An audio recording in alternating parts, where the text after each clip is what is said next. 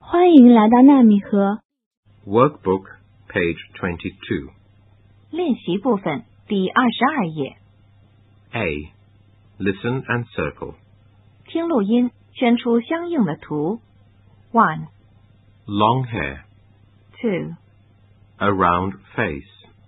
three, Small eyes. four, A big nose. Workbook, page 23.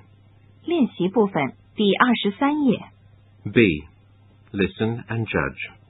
听录音，判断下面的图，相符的打勾，不符的打叉。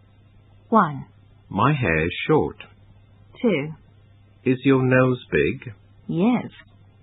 Three, Are you a tall girl? yes. Four, Are your eyes big? yes. Five, I'm big. My nose is long. My ears are big. six. I'm a rabbit. My mouth is big. My ears are short. Workbook, page 25. 练习部分第二十五页， Task. Introduce myself.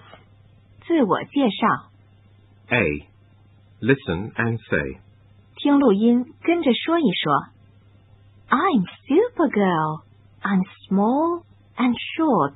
My eyes are big and my hair is long. I can fly.